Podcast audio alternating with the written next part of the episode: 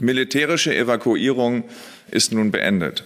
Aber unsere Arbeit geht weiter, und zwar so lange, bis alle in Sicherheit sind, für die wir in Afghanistan Verantwortung tragen.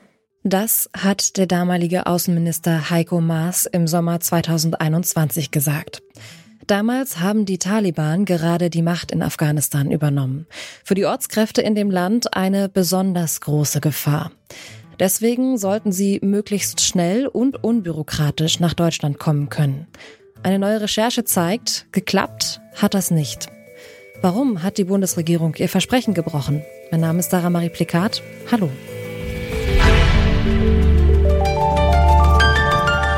Zurück zum Thema.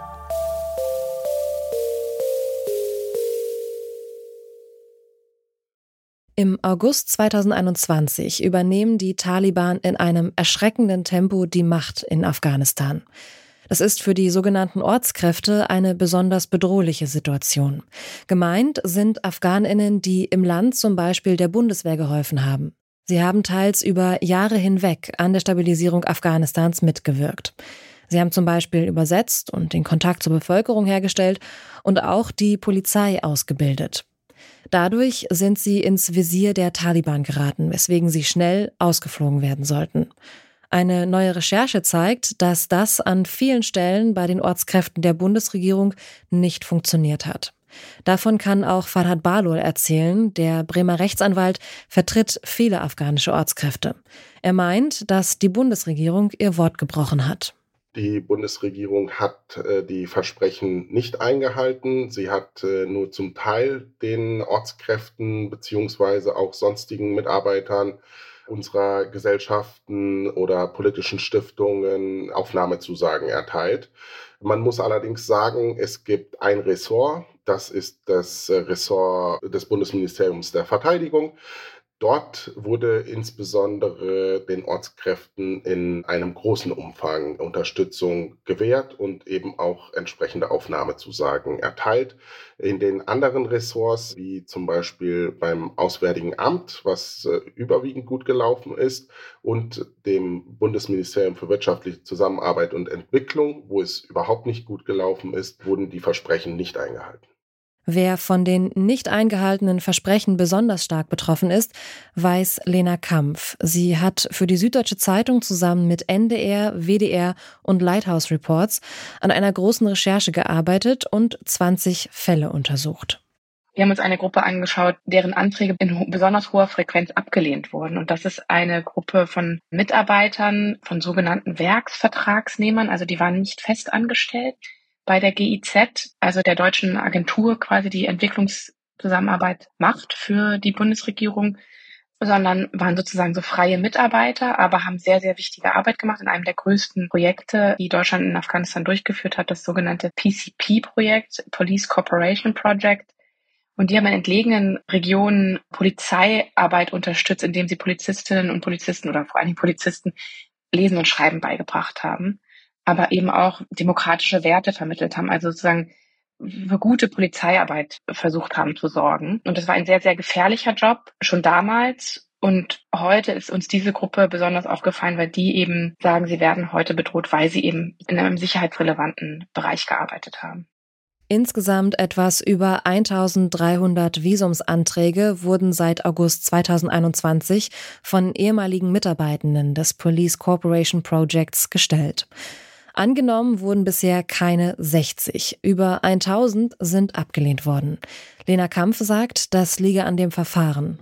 Indem der Antragsteller, also ein ehemaliger Mitarbeiter, nachweisen muss, dass er aufgrund seiner Tätigkeit für Deutschland heute gefährdet ist. Und diese Hürde ist eine sehr, sehr hohe Hürde, denn das bedeutet, dass selbst so allgemeine Bedrohungen wie du warst ein Spion, weil du für die Deutschen gearbeitet hast, du bist ein äh, Verräter etc., von denen viele heute berichten, offenbar, also wir können ja nicht detailliert in diese Prüfung reinschauen, aber offenbar nicht ausreichen, um eben diese Bedrohung heute nachzuweisen. In unserer Recherche sind wir auf interne Dokumente der GEZ gestoßen, die so eine Vorprüfung für ihre Mitarbeiter machen, für ihre ehemaligen Mitarbeiter Und aus diesen Dokumenten geht gerade für diese PCP-Mitarbeiter hervor, dass die GIZ durchaus der Einschätzung hat, dass diese Mitarbeiter eine hohe Exponiertheit aufgrund ihres Jobs haben, weil die ja von Polizeistation zu Polizeistation gereist sind. Also da ganz viele Leute wussten, dass die im Auftrag der Deutschen eben diese Wertevermittlung und diese Alphabetisierung machen. Das heißt, die GZ kommt selbst zu der Einschätzung, die sind exponiert, die sind gefährdet. Und trotzdem nehmen ganz viele der Antragsteller diese Hürde, dass sie aufgrund ihrer Tätigkeit äh, gefährdet sind, nicht. Und das ist für uns zumindest erstmal irritierend. Allerdings reicht, so komisch das klingt, gefährdet sein allein nicht aus. Sie müssen nachweisen, dass sie gefährdeter sind als andere Menschen in Afghanistan, also dass ihre Gefährdung über das allgemeine Maß an Lebensgefahr in Afghanistan hinausgeht. Und das würde ja im Umkehrschluss bedeuten, wenn man darüber nachdenkt, je gefährlicher Afghanistan ist, umso weniger Chancen haben diese Menschen eigentlich überhaupt einen Aufnahmeantrag, dass der positiv beschieden wird. Ein weiteres Problem, die besondere Gefahr muss nachgewiesen werden. Und das ist gar nicht so einfach.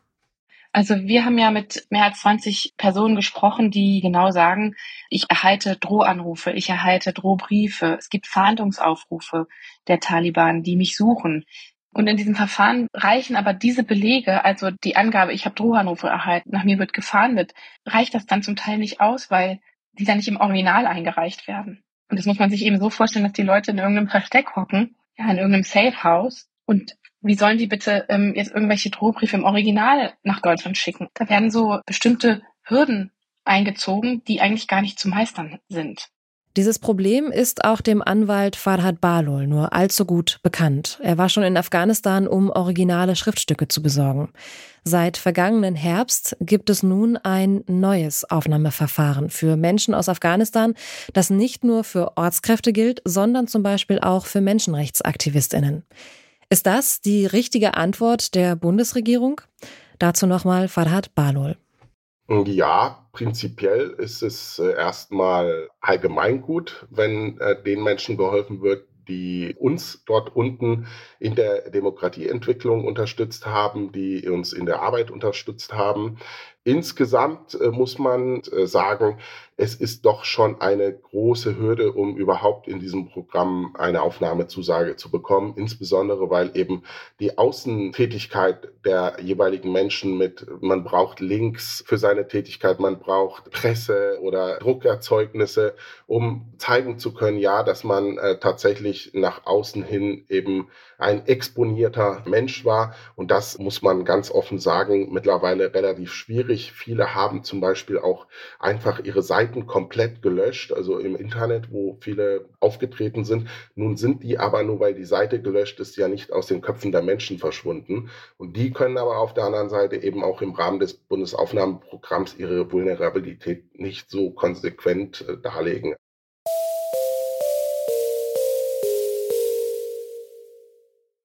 Man werde alles daran setzen, die Ortskräfte in Sicherheit zu bringen. Das hat die Bundesregierung 2021 versprochen. Die Schicksale von tausenden Menschen erzählen aber eine andere Geschichte. Sie sitzen in Afghanistan fest, müssen sich verstecken und fürchten um ihr Leben und das ihrer Familien. Grund sind vor allem die hohen bürokratischen Hürden, die es den Betroffenen äußerst schwierig macht, die eigene Gefährdung nachzuweisen. Das ändert sich auch mit dem neuen Aufnahmeverfahren nicht. Zwar ist Deutschlands Bürokratie nicht das einzige Problem, trotzdem bleiben am Ende solche Schilderungen ehemaliger Ortskräfte wie hier in der Tagesschau. Ich frage mich immer, warum ich den Deutschen in Afghanistan geholfen habe. Warum habe ich mit einer Organisation zusammengearbeitet, der wir egal sind, die uns vergessen hat? Und damit sind wir raus für heute. An dieser Folge beteiligt waren Leonie Albrecht, Astrid Jöcke und Esther Stephan. Chef vom Dienst war Anton Burmeister. Produziert hat sie Henrike Heidenreich. Und mein Name ist Sarah Marie Plekat und ich sage Tschüss und bis zum nächsten Mal. Zurück zum Thema vom Podcast Radio Detektor FM.